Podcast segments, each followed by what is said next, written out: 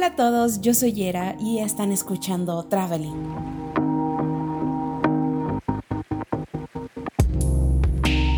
El día de hoy vamos a platicar de los Nickelodeon.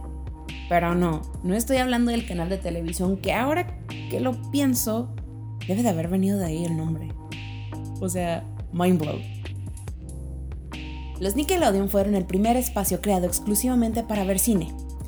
Bueno, no cine porque aún no se llamaba cine, digámosle el primer espacio para ver filmes.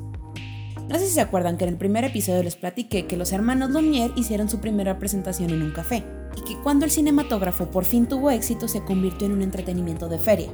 O sea, sí se llevaba a las ferias y este aparato era uno que siempre compartía espacio con algún otro entretenimiento. A veces se ponía en algunos teatros e intercalaba funciones con obras teatrales. Se exhibían pequeños cortitos de pocos minutos. O sea, ibas al teatro en la tarde y había actores en vivo, y la función de la noche era en la cual se proyectaban las pelis, o viceversa. Conforme se fueron haciendo más populares los filmes, los teatros compraban más películas. Entonces juntaban varias pelis cortitas y hacían como paquetes para verlas todas juntas. Estos paquetes duraban desde 10 minutos hasta casi una hora, casi siempre. Pero en 1905, dos hombres de Pittsburgh, Harry Davis y John P. Harris, se les ocurrió una idea, la de crear salas exclusivamente para ver películas. Así que abrieron el primer Nickelodeon. Y la neta raza, me encanta esta etimología. Ellos juntaron dos palabras, Nickel, pues de nickel, así se le dice a la moneda de 5 centavos gringa, y Orion de un teatro muy famoso en Francia que se llamaba así. Que fue ahí donde se empezó a crear la experiencia de ver cine como la conocemos ahora. Que por cierto hice el cálculo del costo ya con inflación y todo y tenía un costo de 1.45 dólares actuales, que serían alrededor de 36 pesos mexicanos ahorita en abril del 2020. Por si les quedaba la duda, porque yo no me podía quedar con ella. Pero o sea, este precio está todo dar. Para haber sido un nuevo invento era muy barato entrar. Pero ahí viene el truco. Sí era barato, pero era porque las instalaciones no estaban muy chidas, que digamos. Estaba fregado en el asunto. Eran salas pequeñas, con sillas largas de madera, mal ventiladas. De hecho, eran estos lugares como de mala muerte. Pero con el tiempo se fueron poniendo de moda. Entre más gente, más películas. Los Nickelodeons compraban sus propias películas ellos eran los dueños de estos rollos, se las quedaban y pues iban haciendo así sus propias colecciones. Pero aquí empieza lo interesante. Ok, como fue creciendo la demanda, se incrementó la producción de películas, así que dejaron de comprar y comenzaron a rentar los filmes. Después de exhibir el rollo, lo regresaban y luego algún otro Nickelodeon volvía a rentarlo, ahora para su sala. Paréntesis, raza, que no sé si ya sabían, pero esto es lo que hacen los cines en la actualidad. Rentan la película, la exhiben y luego la regresan.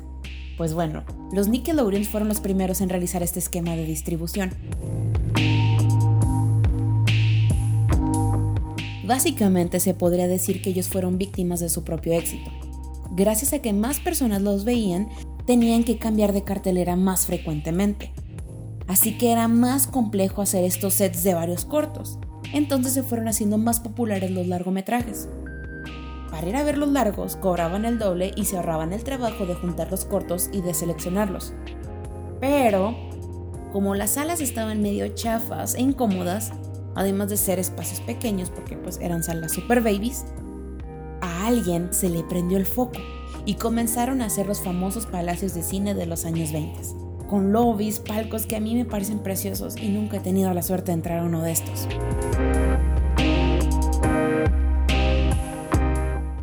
En Ciudad de México tuvieron un auge enorme, como el Cine Olimpia, también había uno que se llamaba Orion o El Encanto.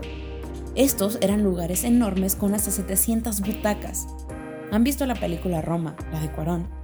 Pues hay una escena en la que Cleo está con Fermín en un cine justo así, Está en el minuto 35 con 57. Lo busqué. Y de hecho también en La La Land, cuando Mia tienes la primera cita con Sebastian, están en un cine de estos. La cosa es que estas enormes salas eran muy limitantes.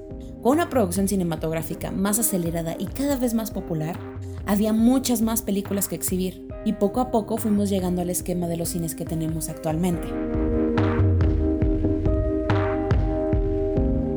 Sé que en la actualidad hay un debate muy fuerte en el cual algunos dicen que el cine está muriendo, ya que poco a poco ha dejado las salas mudándose al streaming. Pero escuchando esta historia y el ver todos los cambios que ha tenido el cine, ¿no les parece que este solo está evolucionando?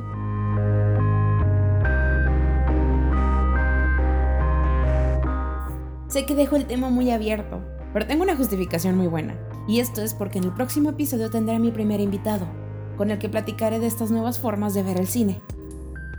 Estaré subiendo contenido todos los lunes y jueves y pueden encontrarme en Facebook, Twitter e Instagram como Yerelin Balcázar.